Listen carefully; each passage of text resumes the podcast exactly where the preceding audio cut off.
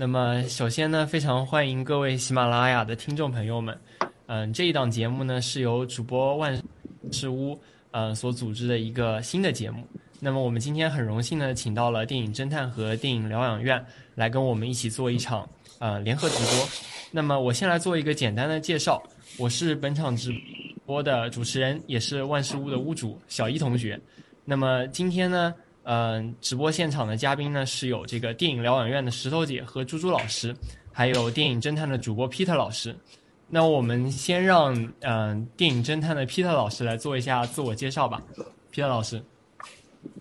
，Hello，大家好，我是 Peter。这个自我介绍，我觉得最好的方式就是大家听听我的节目呗，电影侦探。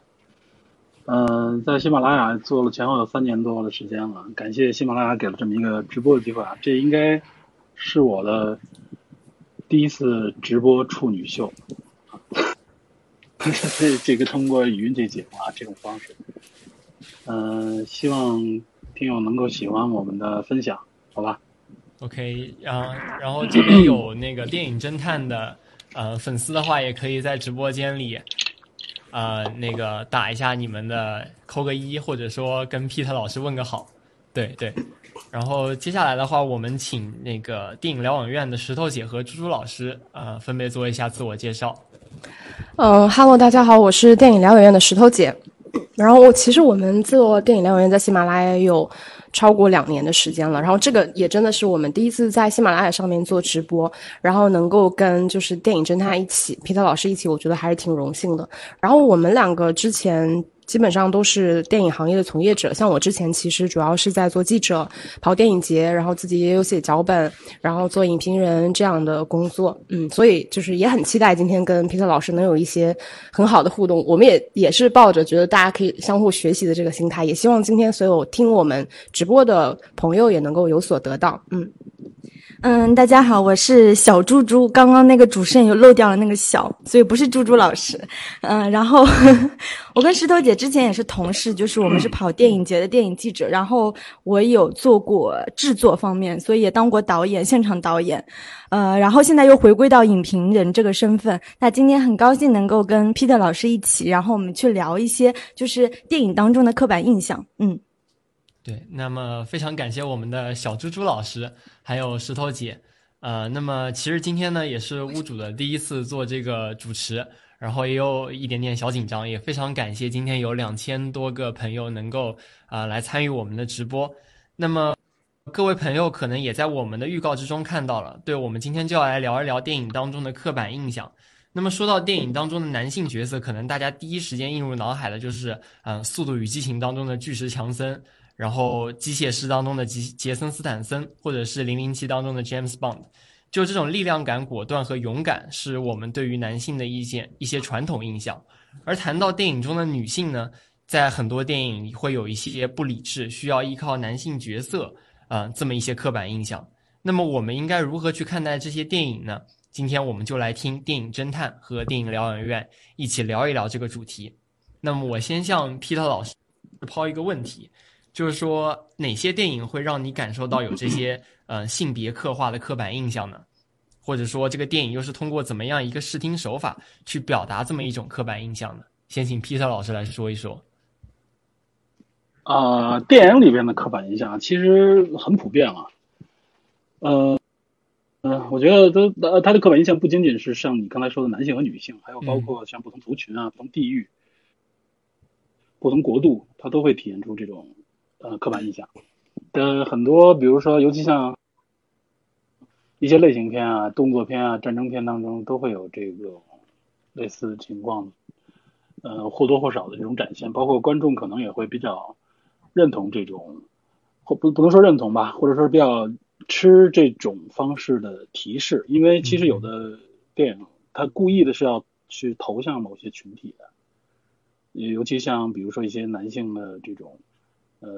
尤其是呃，这两年还好了，尤其前些年，比如男性的一些像战争片啊也好，或者说像一些灾难片啊，里面他有的时候可能会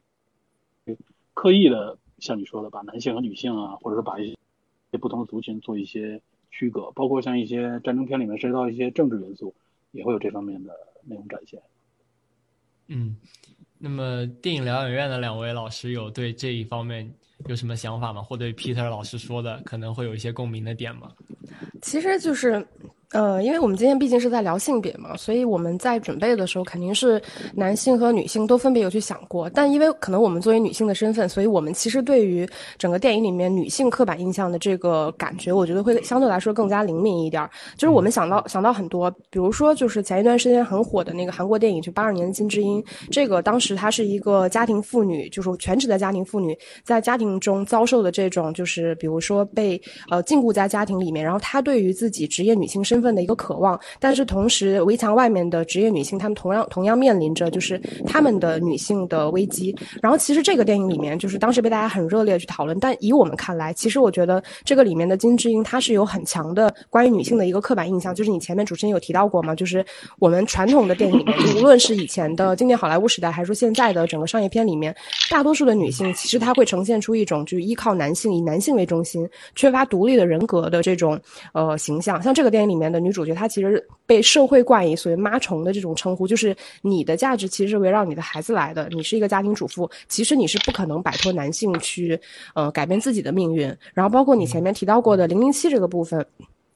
其实《零零七》里边的那个就是女性角色，就是一个非常典型的花瓶的角色。就她其实说实话，这个女性她没有任何的价值，除了她美丽，然后辅佐就是那个零零七之外，她其实没有任何的，就是什么所谓过去的过去、现在、未来，然后他的自我价值，什么他的关于女性独立的那一面，其实他完全都是没有的。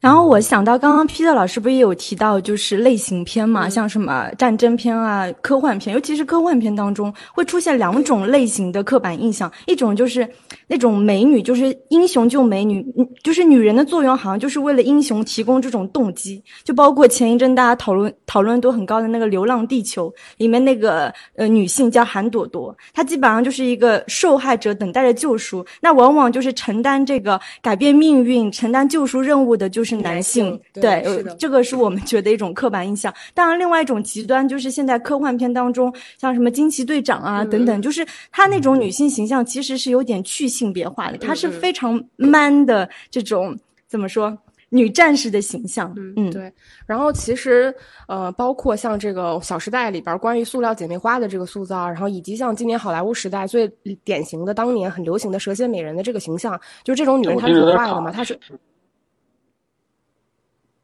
嗯，呃，那我这边是有一点点延迟吗？Hello，哦，对，我是刚才听的有点卡，现在现在 OK 吗？现在好了，现在好了，现在好了。然后我们就是啊，我就接着说，对，然后我就说到这个蛇蝎美人的形象，就是这种呃美艳的，然后狠毒的这种女性的形象，包括就是恋爱片里。包括恋爱片里面的这种恋爱脑的女性形象，就是我们可以看到，基本上所有商业片里面的爱情片，只要女性在里面，她一定是个恋爱脑。然后这种其实我觉得，就是我这是我们能想到，就是非常多，就是女性在电影里面被刻板化的形象，我觉得比例一定是远远高于男性角色的。嗯，那 Peter 老师，你如果举个例子，就是因为我我们当时有想说，哎，男性的刻板印象真的很少，因为。塑造男性的电影真的很多，有高的、矮的、胖的、瘦的、不帅的、小人物、高大全都有。你会有觉得有哪些男性刻板印象吗？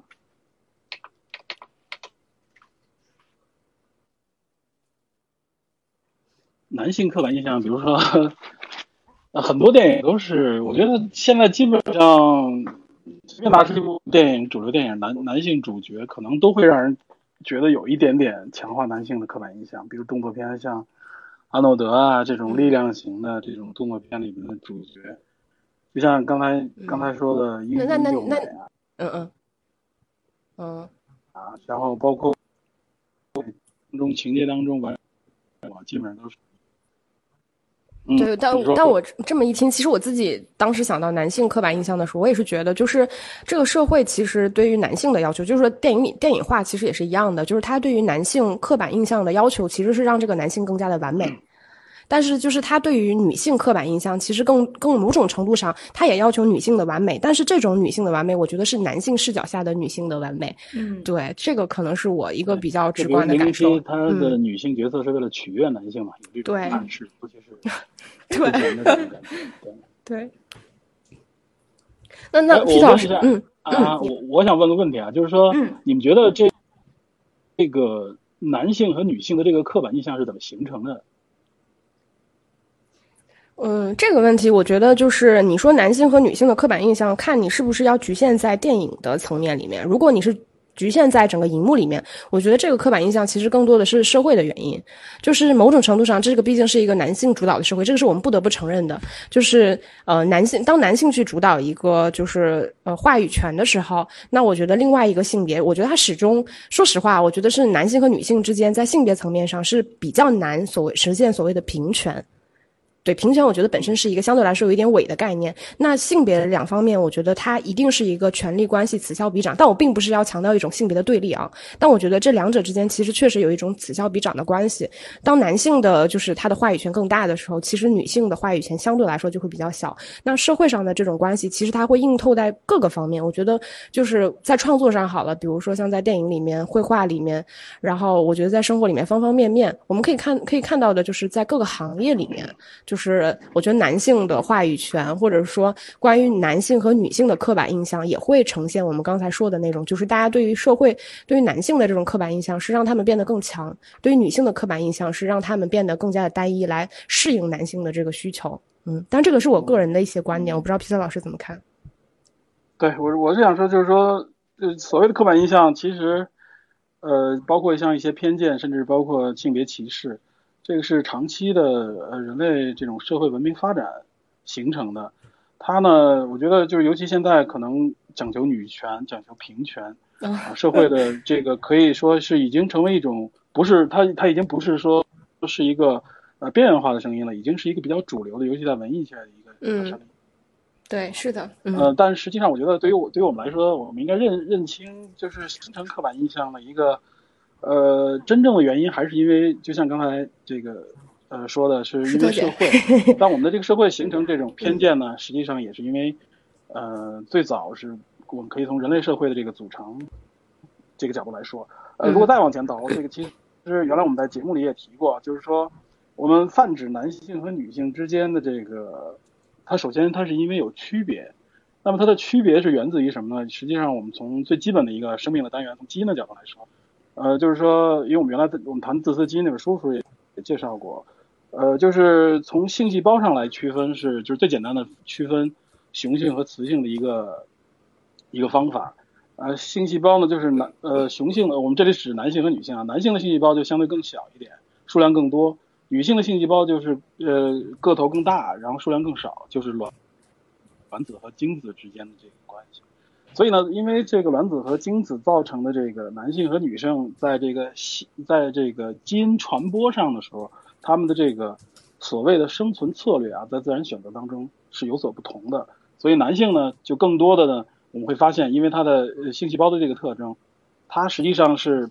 倾向于就是更多的这个交配，更多的这个和异性的这个交配来传播自己的这个基因，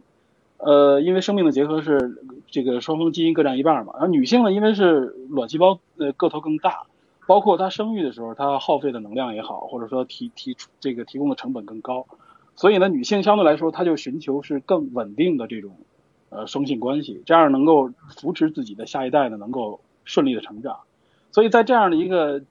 这样一个基因的一个背景下，导致实际上就是我们可以说就是在性别上面的时候，这个在社会的结构当中，基础的一个分工的一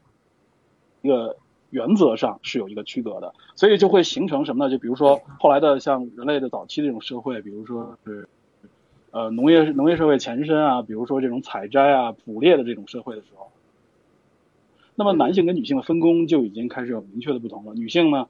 组建成家庭以后，女性可能要看护自己的孩子，即使那个时候没有家庭的时候，他们更多的时候也是为这个部族里边的孩子作为守护。那么男性更多的是出去狩猎，而且女性在采摘的过程当中，实际上体现出要比男性的稳定性和这个效率更高。但是到了农业社会的时候，会发现，就尤其是有这个耕犁的这种社会化，有一个我记得看过一个论文里面提到，就是凡是有耕犁的这种农业社会，男性的地位就明显要强于女性。因为有这个耕犁的时候，这个过程当中需要更多的上肢力量，所以这个时候也是由于分工的不同，刚才从从性别的角度来说，在分工的不同，所以逐渐的我们会发现，男性更多的倾向于呃通过力量啊啊，包括保护家庭、保护族群，包括无论说是农业社会还是之前的这个捕猎的这种社会啊，它的分工就导致了他们更多的呢是向外，更多的呢是呃陪家庭和陪孩子时间更少。那么女性更多呢就是要花更多的精力培养自己的孩子，然后呢守护这个家庭，所以就会有比如说我们社会，我们是典型的农业社会，尤其中国的过去历史就有这个男耕女织这样的一个文化上面的一个。或者说，甚至说是这个从文明角度上来说的一个一个传统，这个传统一直影一直传承到现在这个社会，它还一直影响着我们的思维和逻辑。但实际上，我们进入到现代社会、现代文明的时候，我们会发现我们的分工已经非常的广泛，而且我们的工作领域也好，或者说我们的这种呃活动领域，包括男性和女性可以去胜任的这个领域越来越丰富、越来越复杂的时候，这种其实传统的认知就不太就不太适应现在这种社会了。但是由于这种传统认知深深植根在我们的文化基因当中，所以它会形成一种冲突。包括比如说女女性的这个女权，最早比如说是因为战争的原因，比如说一战那个时候呢，更多的男性去投入到战争当中来，所以有很多女性可以呃有了他们有工作的权利，然后呢有了甚至有了投票的权利啊。他们在社会当中要充当更多的角色的时候，所以他们的权利就会被彰显出来。所以就借助这种力量的时候，就是开始有早期的这种所谓的女权运动。那么在这种运动的过程当中，那肯定传统的势力，这种男性也好，或者男权社会，就会对女性有很多的这种指摘，有对这种东西有排斥，因为他觉得这个和自己的认知的传统是不一致的。但我觉得从目前来看，虽然说我们距离最早女权产生可能有个一百多年。但从现在来看，其实大部分社会上大部分的人还没有摒弃掉这些，呃，固有的这种偏见、这种刻板印象。所以这也是我们今天这个节目要主要来谈的这一方面吧。其实电影就像你刚才说的，就电影展现出很多这方面的内容，它不是刻意的去展现，它实际上就是这种文化的一个这种自然的流露。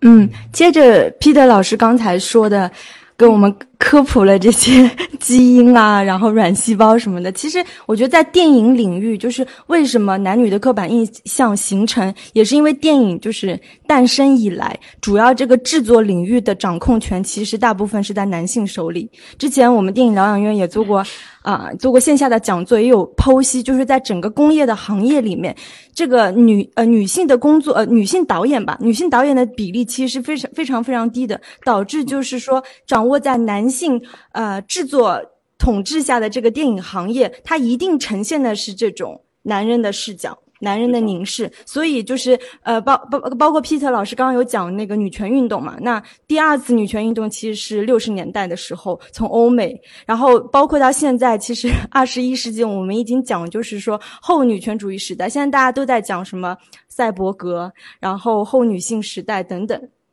嗯，所以我觉得相相相对来说，反哺到我们整个电影行业的话，其实目前我们看到的科幻片等等，你能看到这些女性的形象啊。虽然说我我虽然我们刚有举个例子，比如说惊奇队长，他已经是另外一种的刻板印象，因为他太去性别化了，他把这个女性塑造。但是我觉得也可能处于我们现在就是怎么说，女性主义、女权主义处于一个矫枉过正的阶段吧。我们必须要这样做，才能让女性的视角、女性的声音给放大化。嗯。嗯，那我这边能再抛一个问题吗？两位老师？嗯嗯，就是说，因为刚才电影疗养院的这个石头姐嘛，也也提到了，就是说电影当中的去性别化这么一个问题，是小猪猪提的。哦，是小猪猪提的吗？对，电影疗养院的小猪猪老师提的。那么就是说，嗯，可能男性和女性本质上它就是嗯，在生理上就是存在这样一个区别的。那么有没有什么电影是在重新定义一种，比方说？呃，新时代下的这么一些男性和新时代下的一些女性，她真正拥有的这么一些美的感觉，就是说真正是属于她的，应该被表现出来的这么一些东西，有没有一些电影是在想办法去破除以前的传统印象的？能请两位老师谈一谈吗？嗯，Peter 老师先吧。好，那个女性这个比较明确的，比如说前一段比较火那这个《燃烧女子肖像》。这是一个女性视角，嗯，也是女性的整个的班底制作的一部电影。它是以这种纯女性的角度实际上是两个女性同性恋的这么一个角度，把这个一个少当时的绝对的少数群体，包括是完全从女性的角度的看待这个事情发展的这么一个故事展现给大家。而且这个影片实际上给社会带来的影响还是很大的，话题性也很高。嗯嗯。呃，另外还有一个，刚才我接着一下，刚才我我忘了是猪猪说的还是还是石头姐说的，就是说关于交往过正这件事情，我看到我们就是侦探社里面，就是我们的群里边也经常有人会提，很多人在表达这件事情的时候，包括我认识的一些朋友，包括很多女性，她们也会有这种看法，就觉得是交往过正。但实际上，我觉得啊，就是交往过正这件事情，就并不像大家所想的那样。就比如刚才我们说到电影这块儿，就因为原来都是男性视角。这个时候，我们展现女性视角的时候，往往往人们就会觉得啊，这是为了刻意的去展现，然后就觉得是啊，是不是交往过正？因为这里边男性的视角消失了。呃，比如说有人就会觉得这个这个《燃烧女子肖像》这部电影是不是有一种有一种交往过正的这个嫌疑？其实我觉得这并不是什么交往过正。交往过正，我觉得如果我们要想判断的话，就是如果他强调的是一种女性强权的话，我那我们可以认为他是交往过正。但如果没有这种强迫性、强权的色彩在其中的时候，我们大可不必去这么想。好像我们一强调，呃，女性主义，一强调这个平权、女性平权的时候，好多人就是觉得哇，这个就有一种排斥心理。我反而觉得这个排斥心理远远高于这种所谓的交往过正的可能性。嗯。就是接着皮特老师说的，其实我我还蛮认同你说的这个观点。首先就是因为，比如说大家现在每年，我打个比方，你比较理想的状况下，你一年看三百部电影，比如说你每年每天看一部电影，其实你大多数时候你是没有意识到你现在在看的电影，其实它传递的是一种所谓的男性视角，就它是一种男性观点，其实你是意识不到，因为它是很分散的，没有人去说这个东西。但是当有几部电影，比如说我们把它冠上女性主义电影的时候，其实这类的电影非常容易影响大家的。注意，因为它里面所谓传递的这种，我觉得无论是在意识形态上，还是他所追求的这种政治诉求上，其实是比较明显的。是因为这种的电影非常少，所以它会被大家提及。然后当这样的电影出现，大家会认为矫枉过正。当然，我认为矫枉过正，它一定是在局部的这个女权主义事件里面是发生的，但就是。至于说矫枉过正是不是合适，我觉得这个也也是因人而异的。然后我们回到刚才主持人说的那个，就是关于说是不是有一些电影是能够打破这些刻板印象的。其实就是在我们的想象里面，就是就还是回到刚才小猪猪说的惊奇队长，就是为什么我们不认同说像惊奇队长这种，他已经把女性抛到了一个很高的位置，他拥有至高无上的这个超能力，他也能够去拯救宇宙、拯救地地球，甚至当时在漫威宇宙里面，他仍然被寄予说是这十这十年以来他将拯救整个漫威宇宙，扭转什么乾坤的大 boss，但我们仍然不认为这个形象它是突破传统以往女性形象，是因为他的做法其实非常的粗糙。就是比如说，大家看那个神奇女侠的时候，大家觉得像那个盖尔加朵那种非常美艳的，对吧？特别漂亮的女性，她是所谓男性视角的话，就她大家就认为美女性的美，就是无论是肢体的美，还是就是你外在的这种美。你只要展现这个东西，一定是男性视角的话，那你就反其道而行之。你我我剥夺你的美，我剥夺你性别上的这种特征，那你这个就认为是就是对于女性主义、女性形象突破的话，我们肯定是不这么认同的。我认为这个是非常刻板的。就是真正我认为就是说能够去突破女性形象的第一类，我觉得一定是把这个女性形象去复杂化。就我这种复杂化，并不是说绝对绝对就是戏剧层面的这种复杂化，而是说这个人物形象的复杂化。我自己特别喜欢一部电影叫《女人四十》，我不知道主持人和皮特老师有没有看过这个电影，就是肖芳芳当时演。啊，是香港电影，对对，国产电影，哎，香港电影，就是这个电影。当时它其实就是塑造了一个，就是四十岁的女人，她所可能面临的一种家庭的困境。但她所面临的困境，其实完全不是我们想象中那种一地鸡毛，然后非常落魄，然后非常就是消沉的那种类型。反而这个女性形象，她是在这个生活里面，她尽管也是什么公公，很很很强势的公公，就是得老年痴呆了，然后就是这个老公又很无能，然后这个家里又很穷。包括她自己也面临这种呃职场上的危机的时候，这个女性她是怎么样雷厉风行的在这个生活里面去打破自己的瓶颈，怎么去顺势，怎么去逆势？我觉得这种形象其实说实话，在整个亚洲的电影范畴里面，对于女性形象塑造，我觉得是非常非常少的。就我们其实想追求的，我觉得是一种关于女性形象复杂化，是你真的对这个形象本身去深挖的。嗯，我觉得这个是一类。再有一类，其实我觉得大家肯定都很喜欢的，其实是。昆汀的《杀死比尔》。就我我们认为这个其实也是对于女性形象的一个就是刻板印象的打破，是因为它其实这整个电影无论是第一部到第二部，其实它是一个女性从被男性就是比尔那个角色，其实相当于是他的父亲嘛，就是有亦亦父亦友，然后就是义恋人的这么一个形象，其实它是一个完全由男性扶持起来，最后摧毁了男权这么一个形象的女性，就是她并不是我们前面说的那种非常现实向的女性形象，但她其实是一个非常电影化的，以就是这种叙事。式的方式去打破了整个男权禁锢的这么一个女性形象，我觉得这个其实也是，嗯，其实，嗯。嗯，你说你说，呃，还有一类吧，我觉得是一种，比如说异形好了，你相信很多影迷应该都很喜欢异形当中的雷普利这样的一个女性角色，她的出现就是一种怎么说身体革命吧，她通过对对这种身体的反抗或者对生殖繁衍的反抗来达到一种消化这种女性的刻板印象，嗯。皮特老师，你怎么看？我觉得就是对对，就是这种身体革命，我觉得也是一个突破，就是女性刻板印象一个很重要的原因，就是因为大家一直以来认为，就是女性天赋就是你需要去生育，这个也许你可以说它是一种权利，但很多人也认为，对于女性来说，它其实也是一种义务，就是你不得不执行的义务。那我觉得在电影里面，像就是异形这种，你去。否认这种天赋，你所谓生育的权利的时候，就是他对于妊娠这件事情的一个反抗。我觉得也确实是有打破女性的整个刻板印象。嗯嗯嗯哦，我们这边是这么看的。是该我说。嗯嗯啊，那个什么，我因为我我一聊，往往都会聊到电影之外啊。就是我想问一个问题，呃，因为我们谈到今天谈到关于刻板印象嘛，呃，就是。其实我觉得更多的我们是希望我我个人啊，我是希望聊电影的时候能让我们更多的是联系到现实当中来，联系到我们身边，因为我们目的呢也不是说只仅仅停留在电影里边嘛，我们也希望通过文艺作品对我们自己的一些思想也好，或者说对我们自己的一些认知有一些有一些变化，有一些提升。呃，就是我我我不知道大家怎么看待有关呃女士优先这么一个话题，因为我看到好像有网上也有人在讨论啊，就是因为谈到。这个固有的性别偏见，然后后来就谈到女权，然后谈到了女士优先这个这个，可以说是原本来是一个褒义性质的一个道德行为，就是泛指是对在很多地方，包括职场也好，或者包括一些公共场合里边，对女性的一个所谓谦让，因为它可能是实际上是站在了一个女性相对而弱势的这么一个角度上，然后他提出这么一个女性优先，我不知道大家怎么来看待，你们觉得女性优先是不是？有一点点这个性别歧视的色彩在里边。其实这个问题，我觉得有一个很大，我觉得这个问题有一个很大的前提，就是我们承不承认女性现在是弱势群体？就站在我自己的角度上，我认为女性目前就是群，就是弱势群体，就是这个，它是一个客观现实，我没有必要去否认这个事实。就是如果说今天大家认为女性已经不是一个弱势群体了，我觉得这个不应该是在口头上我们看，就是我们说的。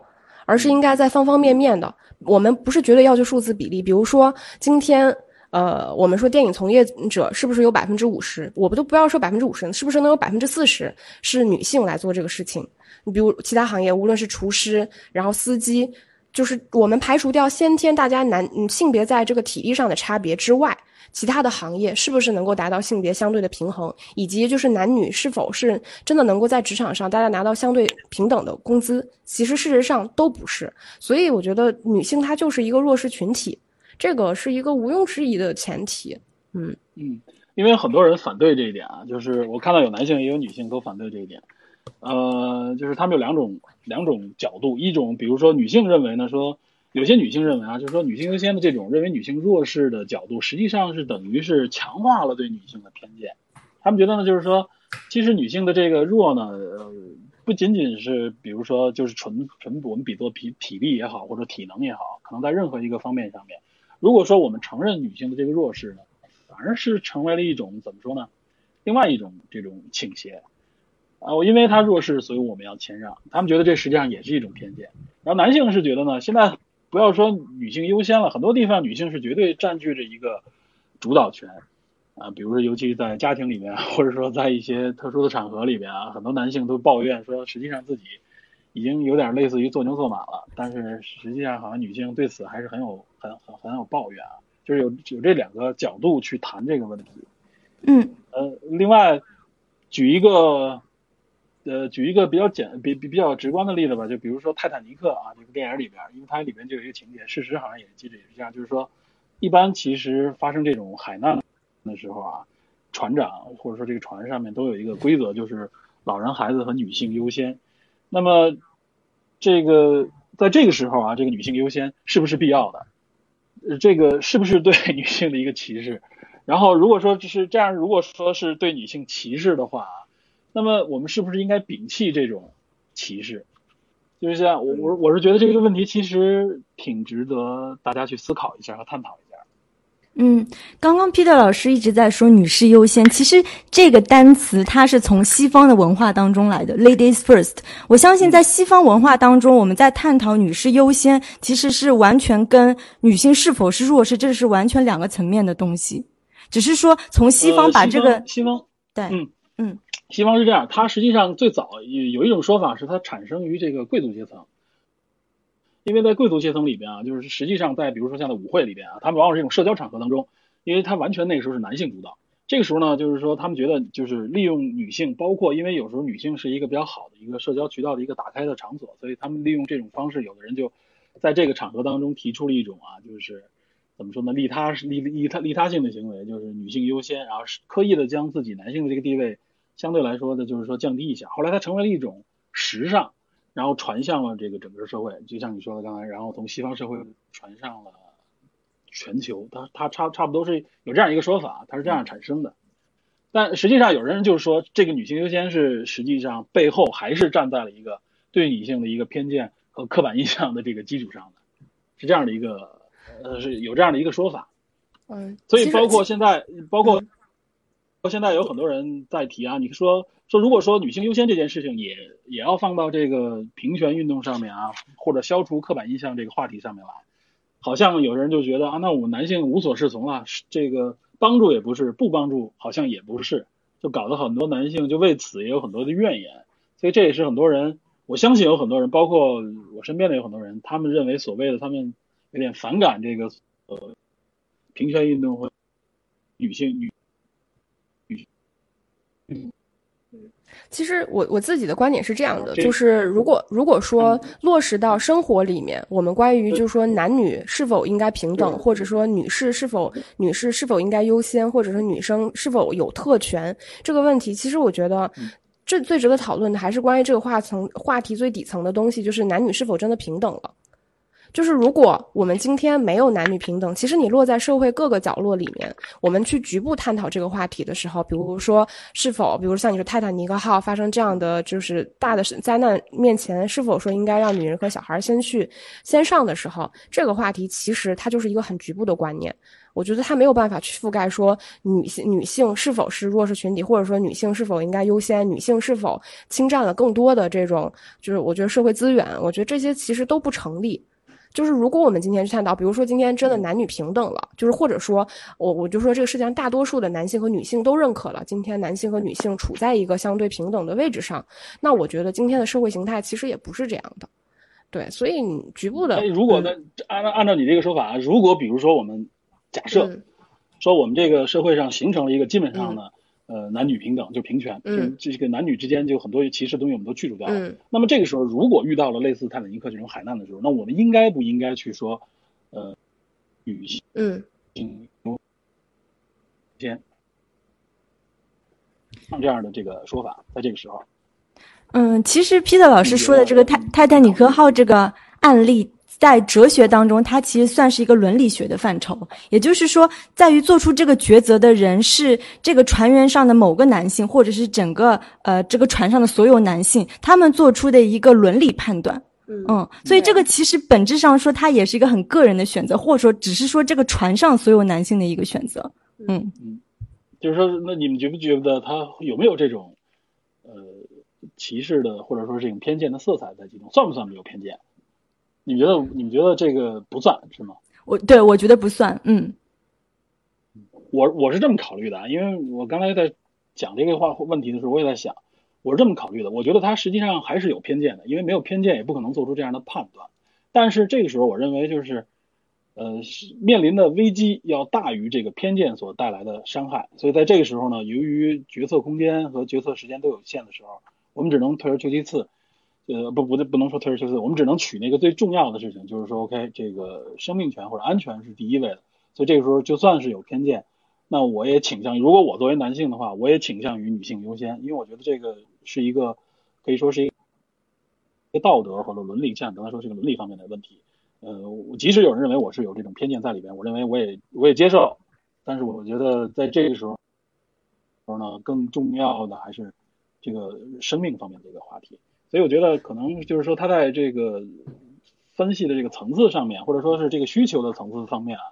他可能不太跟我们所想象的，就是放到我们正常社会当中那个判断还不太一样。我我是这么考虑的啊。其实皮总老师说到这儿，就是我我想给。给给给各位分享一点，就是我之前的呃，我自自己之前就看到的一些观点吧。我觉得首先就是我们一直在说女性追求平权，但是其实我觉得我们所谓追求的平权，并不是说在任何领领域里面绝对的平等，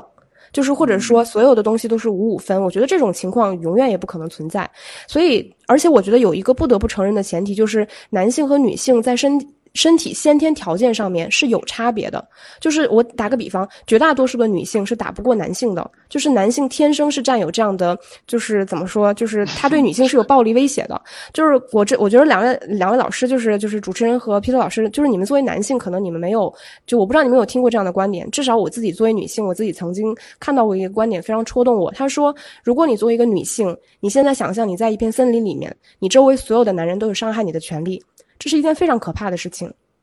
就是我觉得两位老师作为男性可能是不会有这样的感觉，对，所以其实就是我们 对，所以就是对，所以就是我们再去探讨，就是或者说像呃皮特老师您私下里在跟其他人去聊这个话题的时候，我觉得大家就在探讨说，关于泰坦尼克号就是那种情况下发生了，是不是应该让女性和小孩先下船这个问题的时候，其实我觉得永远不应该忽略的问题就是这些人本来就是弱势人群，我觉得这种弱势它并不是一种绝对的弱势，它是一种相对的弱势。就是在某些情况下，他是弱势人群，就或者说我这么说吧，男性可能在某些情况下，他他对于女性来说，他也是一种弱势人群。我们不能不能不能抛却说这个事情发生的当下的环境和场景去探讨这个绝对意义上的这个话题正确与否。嗯，对，因为我觉得就是像你刚才说的，我觉得有一点我很认同，就是平权不是说绝对平等，就是我们追求一个呃五五开，而是说我们我认为就是说我们应该各自。呃，它不应该是以男性和女性作为一个明确界限来区分，而是说每一个人有每一个人自己不同的特征和需求。我们在这个特征和需求的具体的分析当中，啊，看他的是这个应有的权利是不是有得到正确的伸张，是不是能够得到保护啊？是应该，我觉得方向应该是这样的一个一个方向。对，所以我觉得就是无论我们是说男性权利还是女性权利，我我觉得也不想过多的一定要说女性的权利，因为男性其实，在社就是在社会上的某些层面里面，他们其实也一样是受到刻板印象或者是受到不公正待遇。我觉得这个一定是客观存在的。所以我们在说男性权利或者是女性权利，我觉得更多的是追追求一种就是你个人相对情况下你拥有的自由的权利。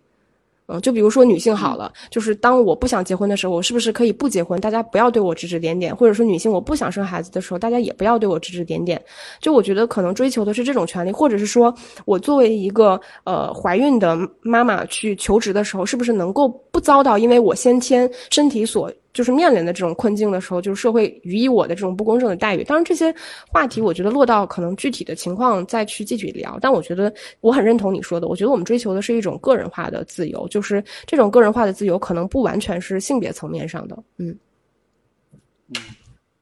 哎，我想到一部，想到一部电影，就是那个，因为刚刚皮特老师也一直在说，说其实男性也有可能是弱势群体，往往是啊，刚刚石头姐说，然后往往就是对男性的这个是有忽视，然后呃，去呃一八年的时候，欧荣他拍了一部电影叫《感谢上帝》，其实那个就讲的是，呃，就讲的是那个宗呃就是。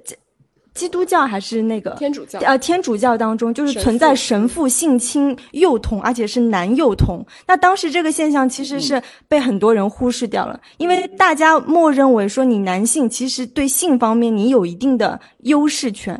你有就是你不不那么容易受到伤害，但往往这是比较容易被忽略掉的，就是性侵幼男童的事情。嗯嗯。这个这个有一点就是关于天主教娈童的这个方面的事儿，我记得好像真的是有一次我们内部分享会里边有人谈到这部电影，跟那个我记得这部电影好像当年是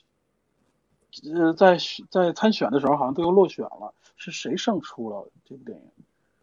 呃，怎么说呢？就是说娈童这件事情，这还不太和和我们今天聊的这个刻板印象还不太。呃，不完全一样，因为我们今天这个更多的呢是说某一个固定群体，因为娈童它这个毕竟涉到涉及到了是一个孩子的这么一个原因，他实际上这个孩子是在这个呃领域里面是一个绝对的一个弱势，绝对的一个怎么说呢，就是不存在什么强势的可能性的这个一个群体，它和这个男性和女性 之间这个区分还不是特别一致。嗯，对，就是我我。我具体我想不起来名字啊，但是我记得国内其实有挺多电影是特别固化这个女性的这个形象的塑造，无论是电视片还是电影，就塑造很多这种所谓的贤妻良母型的这个女性形象啊。我就我认为这个就特别的刻板印象，我本人实际上是特别反感这类的影片的塑造，尤其是塑造一些农村女性也好，或者说塑造一些包括什么我们知道的一些什么乡村教师也好，往往把女性塑造成一些。就是他那个套路化，就是太明确了，太明显的一些展现的内容。我是觉得这些东西实际上是在加深社会对一些群体的刻板印象的认知，它并没有起到一个良性的作用。嗯，把很多这种好像女性是就是吃苦耐劳，或者说是就是这种心甘情愿的这种情绪表达表达出来啊。我是觉得这个，尤其我了解到有很多的电影导演实际上本身本人就是女性。我是觉得他们其实，这这个男权社会的这种思想可能比女性本身还强，就包括就像有些地方有一这种女德的这种这种这种教育和思想，这种女德我觉得非常可怕。他他他是完全很多是女性在在讲女德，但实际上它是完完全全是一个男性社会产生出来的一个很畸形的一个，尤其在现代社会角度来看啊，是一个很畸形的一个认知。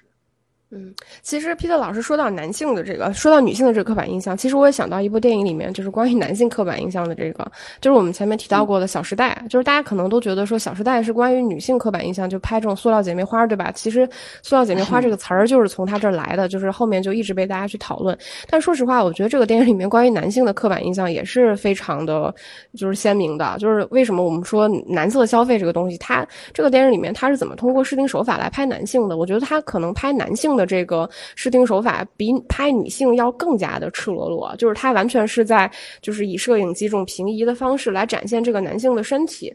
就是这个我觉得这个可能对对，其实这种运镜方式就我觉得是在电影里面可能好多时候去拍那种美女花瓶，或者说就是像我们拍那个看那个复仇者联盟里面就是呃钢铁侠里面拍那个黑寡妇也是一样的，就是他要去展现这种身体的美感，当然。不否认啊，就是身体一定是有美感的，只是说你看它呈现的方式，它是在以哪种视角、什么场景下出现。其实这种场景下，它是完全对于身体的一种展示嘛。这个其实我觉得某种程度上是一种肉体消费。嗯，它这个这种拍法，我觉得就是男性和女性其实都是在以一种非常刻板的方式，就我至少是在影像层面上，它是在一种非常刻板的方式在拍的。反正我觉得国内的影视可以说是刻板印象重灾区。对，其实我觉得韩国也是。韩国也是，对，随便拿出对韩国这方面，其实它文化方面就根深蒂固的男男权在里面。对，是呀。所以我觉得这个随便列出一个，我 估计都能找出很多这个刻板印象的这个点。嗯。呃，就是我我是觉得，就是说这这里边我还是想说两句关于刻板印象啊，就是说，嗯，我觉得关于刻板印象呢，我我给它分了几个层次啊。第一个层次就是刻板印象，第二个层次就是偏见，就是更深一点的，再深一点的就是歧视。然后呢，是我认为是最深的，就是仇视，就是已经到了这种啊，就是为仇的这种角度。其实我们看看我们身边，呃，不仅仅是男性、女性了啊，就是我我我觉得我们身边就包括我，我我说实话，在侦探社群里边，有的时候我也能看到一些群友们的这个表达上面，我不知道他是故故意的还是说不经意的，但他表达出来的这种感觉，我也感觉到已经有一点点仇视的角度了。无无论说是。针对女性，甚至有时候针对种族，尤其是比如说，嗯，前一段时间的 BLM 运动，然后就针对这个黑人群体啊，我是觉得其实国内很多声音就是站在一种完完全全的，都不仅仅是歧视了，就完全是一种仇视的一种角度。我觉得这个其实我是希望更多的人能够停下来仔细思考一下这件事情，就是我们对。黑人的这个刻板印象啊，可以说是已经呃令人发指的这种地步啊。就是比如说谈到那个呃《Gone with Wind》，就是这个《飘》这部电影《乱世佳人》，就很多人为《乱世佳人》下架这件事情啊，就是哇，就是觉得好像是这个破四旧的这种感觉。啊，嗯，有点这个美国人有点这个网上文革什么反反攻倒算的这种感觉，但我觉得其实是充满了一种偏见。比如说，呃，这个飘里面他们只出啊女性黑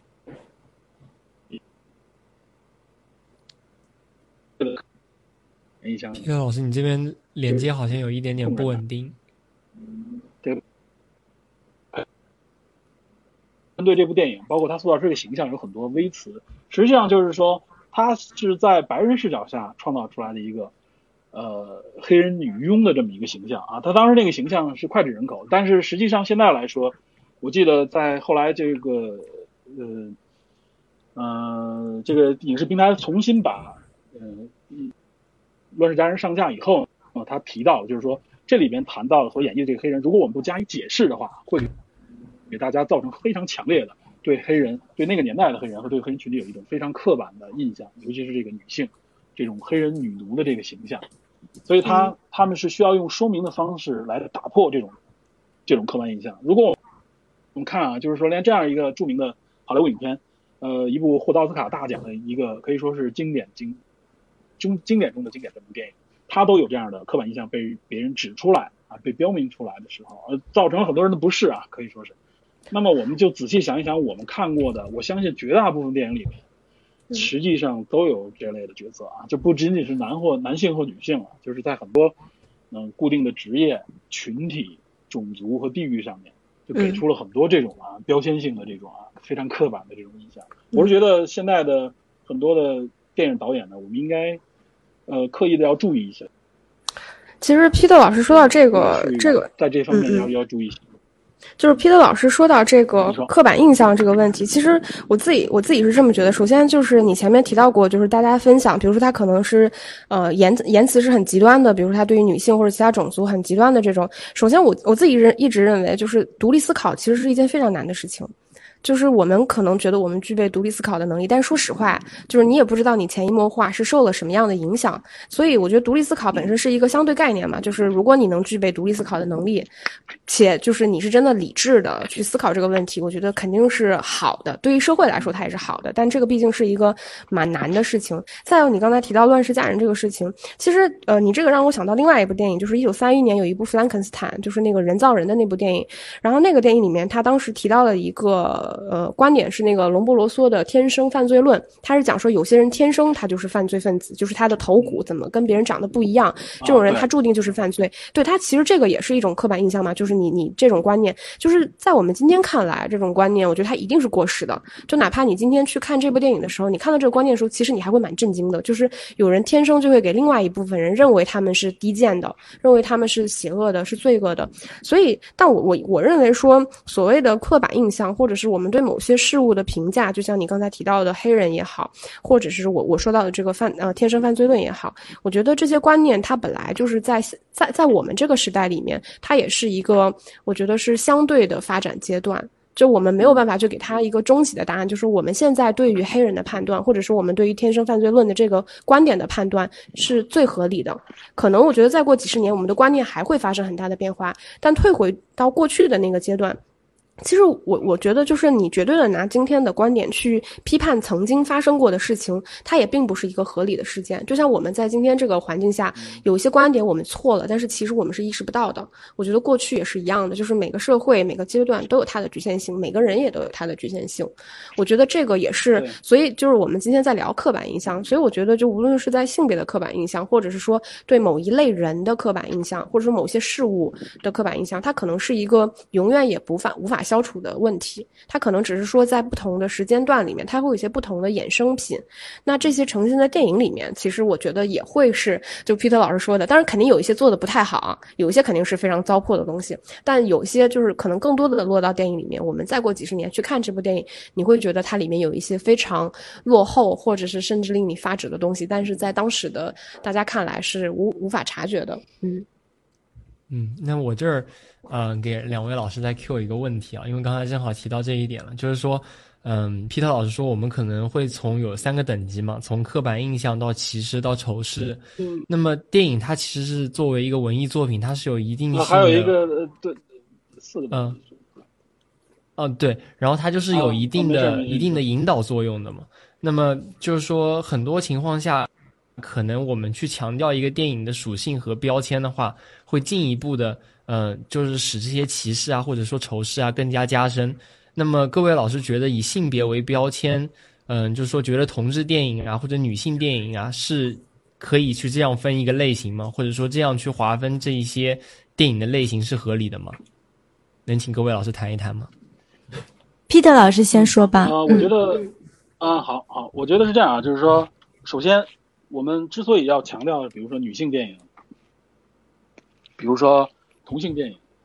呃，我觉得这个是建立在之前的啊，就是没有男性电影这么一个标签的基础上，大家要把它标注出来，要进行强调和加深。就是说，我们要想扭转，就像刚才说的，我们要扭扭转这个刻板印象的时候，我们要必须强调我们的声音。我们想强调的内容，文艺界在这方面实际上是一直走在这个社会的前面的，因为他们也是相对来说，有些人比如说说他是最激进也好，或者说最先锋也好，啊，这是文艺的可以说是责任。所以在这个领域里边啊，我相信就是当只要是这个社会还有比较强烈的刻板印象的时候，他强调比如说女性电影，强调比如说甚至是同性电影这个标签，我觉得本身并没有问题。呃，它实际上也是一种说明，包括有的时候他可能利用这种说明，也是为了给。观众一个提示啊，你在观看这部影片之前，你要有一个心理准备。这也是随着这个时代的变迁而产生出来的一个呃产物。我我接着刚才这个，我忘了是石头姐还是谁说的这个话题啊，就是说我们有我们群里面有人说说你不要对一个比如说四五十年前，甚至六七十年前的一个电影进行苛责。其实我觉得这个也是一个曲解，在就。加上这部电影里边，并没有对这部电影本则，要为这里面相应。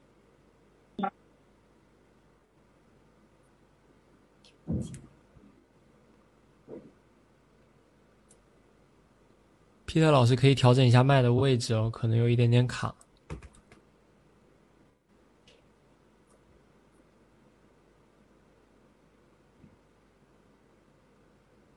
哎，我们这边听不见皮特老师的声音嘞。对，他这就这一点，哎，能听？现在能听到吗？嗯，现在可以。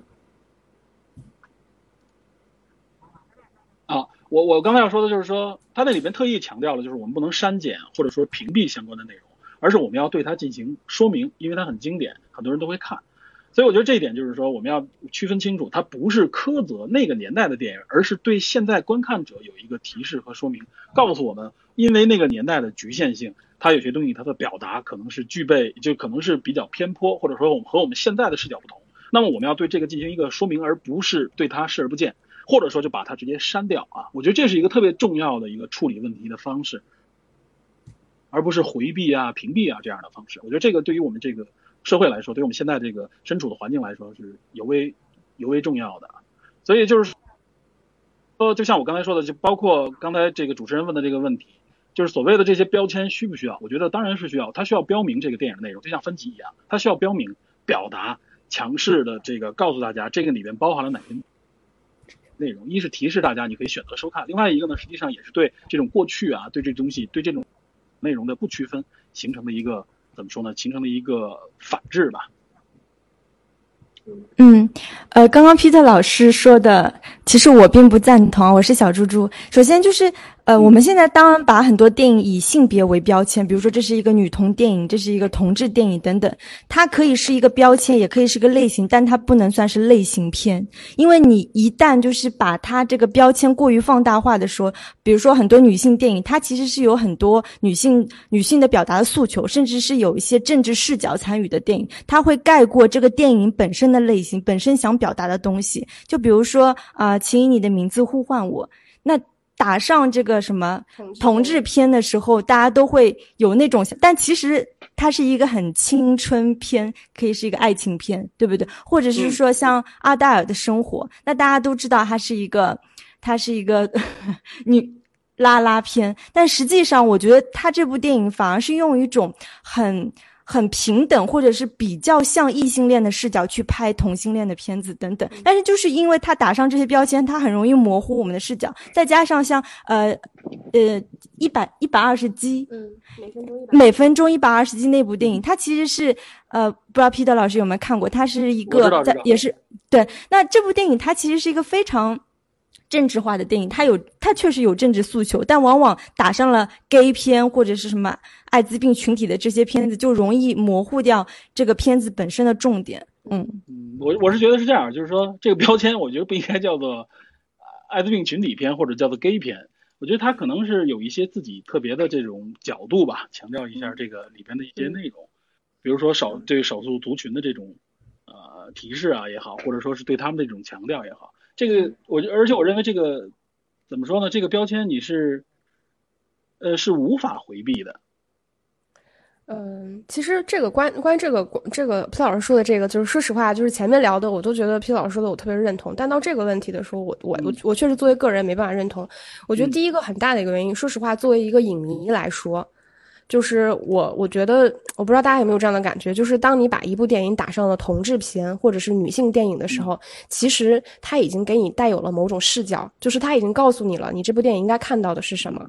就是我觉得，就是某种程度上视视觉，或者是女性视角或男性视角，它确实是一个没办法回避的东西，因为它确实真实的存在。且就是这种类型的电影，它确实通常都带有比较鲜明的政治诉求，这些我觉得都是的。但像我们前面提到过的一些片子，比如说刚才小猪猪提到的《请以你的名字呼唤我》，就是我们不得不承认，就是在这种我们所谓的同志片里面，它有一些电影其实它没有那么强的在表达政治诉求。所以这部电影在我看来，它更多的像是一种青少年的性启电影就是他的恋爱对象，他的探索其实不局限于说对方是男性还是女性，他是一个个体青少年的性探索。就我我反正我作为影迷，我这些年有一个很大的感觉，就是所有人都会再给我再给我要去看的电影打一个标签。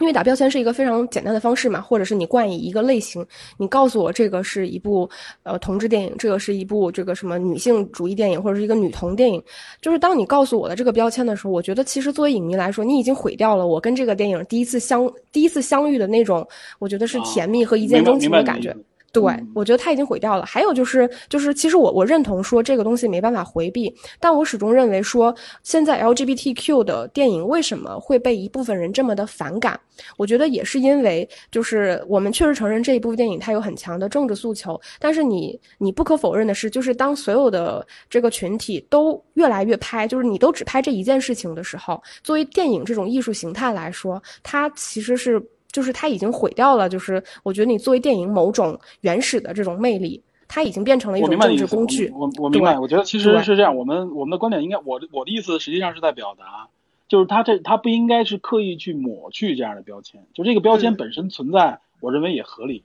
呃，但并不是说我们应该去拿这个来标榜这部电影或者来宣传这个电影。呃，但是对于怎么说呢？但是我觉得就是说你。对这部影片怎么说呢？设立一个这样的一个标签，实际上就像我刚才说的啊，你一是没法回避，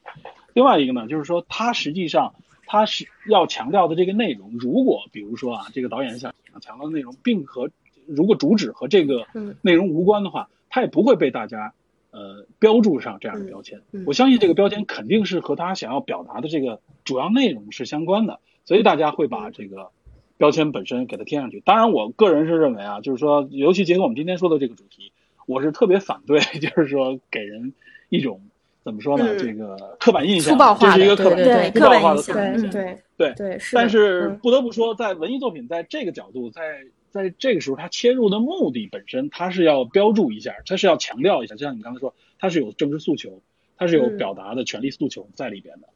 呃，至少我觉得。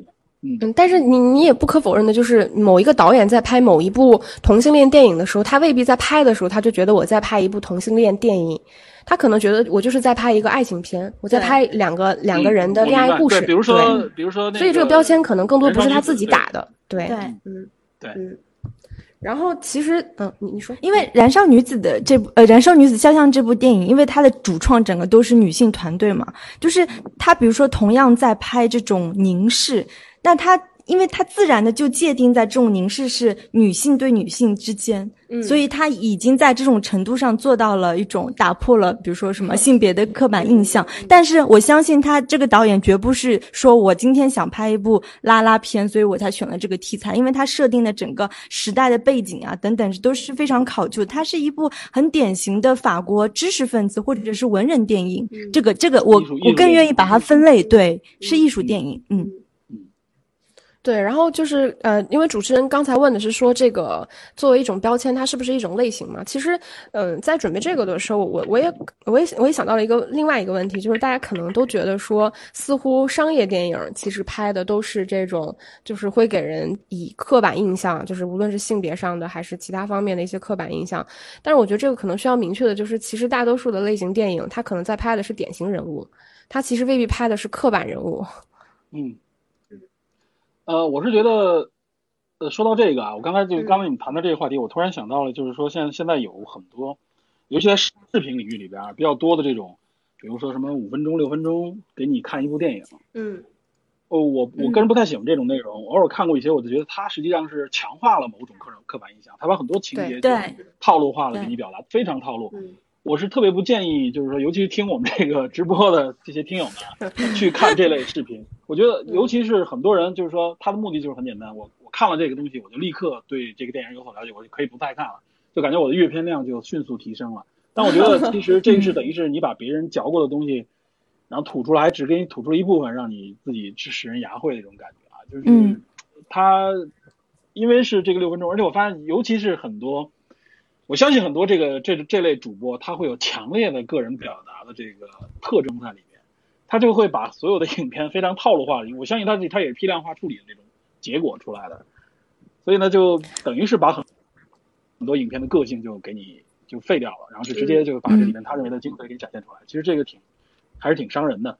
嗯，这这一点我很认同包括 P 读书 Peter 老师，因为我我也把这这类的所以我觉得就是嗯，就是这类看图说电影的这种短视频，我还是声音播客也好，的确就是基本上全是标签化的内容，嗯。什么家暴男、妈宝男等等，对啊。他特别的嗯伤害这个影视行业啊，就是。嗯我我问过一些朋友，他们真的是说听完这个，我觉得我基本就看了这样，这电影我就很少有说我看完了以后，听完了以后，我说我回去再看看的这种欲望了。就。他们的目的就是哎浮浮光掠影似的来看，实际上它是一种非常简化的一种目的啊，但是为了满足现代人们的这种所谓的嗯快节奏的生活。没有，时间嗯，对快节奏的这种碎片化的这种生活，但是实际上就是像刚才我们提到，包括什么什么这种呃独立思维啊也好，就这种快节奏的这种碎片化生活，往往你接收到的这个碎片啊，就像类似于像比如像抖音啊，或者是像快手之类这种很多东西，它给你强烈标签化的东西给你的时候，其实你会发现你会被变得非常的怎么说呢，就是一个标签化的一个人格了。包括现在的这些，嗯嗯我不知道你们了不了解，就现在的这些大数据系统啊、AI 系统，这本身实际上就存在着特别大的呃性别歧视，就只我们只只还不说其他的地方，只指性别里边就有很大的这种性别歧视的呃这种危险在里边啊。它因为它的数据来源、采集来源也好，或者说是呃怎么说呢，它的这个整个的这个建设的角度，它的标签化的这个内容，有些东西是黑箱的，但是它实际上是就天然的带有了它采集的这个群体，或者说是它采集的一些目的性的这个呃所谓大数据的这个结果，就造成了更大的一个偏颇。所以我们有的时候有些人总说啊，这个大数据比你还了解自己，实际上那是一个被大数据非常粗暴的标签化的一个一个结果啊。这个现在在怎么说呢，在西方讨论呢挺蛮多的，在这个专业里边，就这里边形形形成了其实非常大的一种歧视的这种危机。它可能这种危机对于我们未来的这个生活影响，可能远比我们现在这种社会上面的这种呃歧视带来的影响还要大。它因为它非常会潜移默化的进入到我们的生活当中来，你可能能看到的、能收到的，或者说你消费的内容，很多都是为都是被粗暴的标签化以后得出的结果。那这个是所谓的大数据给你做出的一个判断，那其实并不是你的需求。但是我发现，其实更更多的人，你现在已经完完全全就沉浸在这个标签化之中了。对，所以我这个也挺认同皮特老师的。所以像我们电影疗养院还是电影侦探也好，我相信我们都是很努力的去在做深度的解读，跟大家去探讨电影的本质也好，或者电影背后的文化也好，肯定是跟那些看图说电影的 播客是完全不一样的。对，嗯，对，我觉得只要把自己的角度能够表达清楚，能够给大家带来一个不同的内容的角度，我觉得这就就很有意义。而不是，而我发现有的时候有些人评论的时候也说啊，说你这个不这个不专业啊，或怎么样。我说我们这个本身就不不是专业的内容，我们谈的就是个人的角度。所以大家如果想听专业内容，那你肯定不应该选 我这样的电台。对，去上电影学院呀。对对，这对我这样的内容一定给你提供的是跟别人不太一样，只是我个人的一些一些角度。嗯。呼唤主持人。另外还有一个就是说。呃，现在这种怎么说呢？就是标签化，实际上也是因为就是大家很多人建立在一种想简化决策的这么一个需求上。因为呃，我相信每一个人都有一种啊，就是倾向，就是说我我们听到一件事情，听到一个声音的时候，我们需要迅速的得出一个因果的判断，这是人的一个偏好。但是这种因果化的这种判断呢，往往实际上就是最后你选择了一个你认为最合理，实际上就是最简单、最容易得到那个结果。但这个结果是往往是与事实不符的。甚至是歪曲事实的啊！但是我们发现，就是比如所谓的这种带节奏啊，无论是现在的媒体上面，还是很多这种交流上面啊，很容易被人带节奏。所以我们这里还是呼唤，呼唤这个大家，更多的是因为我们今天讲这个刻板印象，就是如何去除刻板印象，就是还是让大家能够具备这种独立思考啊、独立视角，对吧？嗯嗯。今天嗯，三位主播就讲了很多。嗯，涉及到我们平常有的可能很多的刻板印象，然后也帮助我们去打破了一些啊，我们可能呃以前的一些刻板印象。嗯，三位老师今天晚上真的讲的都非常非常好。那么我们在节目的最后呢，请三位老师来安利一下自己的节目，然后跟大家谈一谈就是自己的节目，比如电影侦探啊、电影疗养院啊啊，来做一下推广。啊，那我们先有请电影侦探的 Peter 老师。嗯，这个。嗯，电影侦探其实就刚才我们也我自己也安利了一些内容啊，就是我们嗯更多的是聊电影之外的一些内容，我们会借助电影，我们的角度也是说，因为我觉得电影是一个大众的消费品，呃，是一个大众消费的文化产品，嗯，我相信它比看书啊，比听音乐不不能说音乐比看书啊，比看一些其他的一些呃呃戏剧化的一些内容呢要。多得多，受众面要更广，所以我希望借助这个受众面更广的内容呢，能够通过电影呢去讲一些电影背后，包括电影所衍生出来的一些相关的知识啊，相关的可能涉及到科学也好或者历史的一些内容，这是我做这个节目的一个一大初衷吧。所以呢，我希我希望就是，如果大家想看想听电影侦探的节目的时候呢，大家不要抱着一个说哦，我这个是一个影评节目的这么一个思路，嗯，更多的是希望能够放下这些。成见吧，然然后能够听一听这个节目里边可能说的比较多，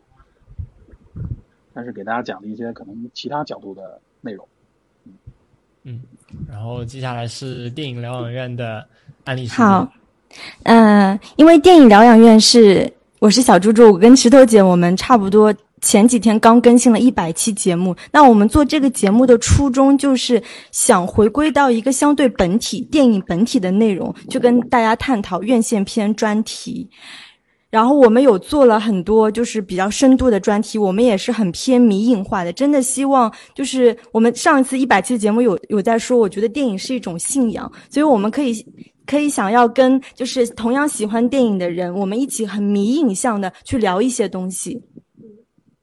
对，就是其实从这个节目的定位上，其实。我们跟皮特老师确实是在两条路上面，我觉得，当然大家我觉得都是都是非常有营养的。就我今天听皮特老师聊下来，我也觉得我的收获很多。就是我我觉得电影本来就是有非常多面向的，它是有非常社会化的一面，也有非常艺术性的一面，也有就是我觉得很社会性的一面。就是它的面向本来就非常的很非常的多。我觉得大家无非是从自己所感兴趣的那个切入口切进去。那像皮特老师，我觉得切入的可能更多是我觉得以电影作为一种，我觉得是一个一个切入口吧，来看待更多。多更广泛的东西，但我们的特点是我们其实更回归到电影本身，就是我们希望以一种就是相对来说比较理智、平静的且就是对有抱有热爱的这个心态来去聊电影。包括我们其实，我觉得因为影评很多，但我们其实更多的是在聊电影的本体。我们希望回归到电影最本质的东西。虽然我们也很难说清楚电影的本质是什么，我们也是试图在就是在学习、在分享的过程中去挖掘这些东西。嗯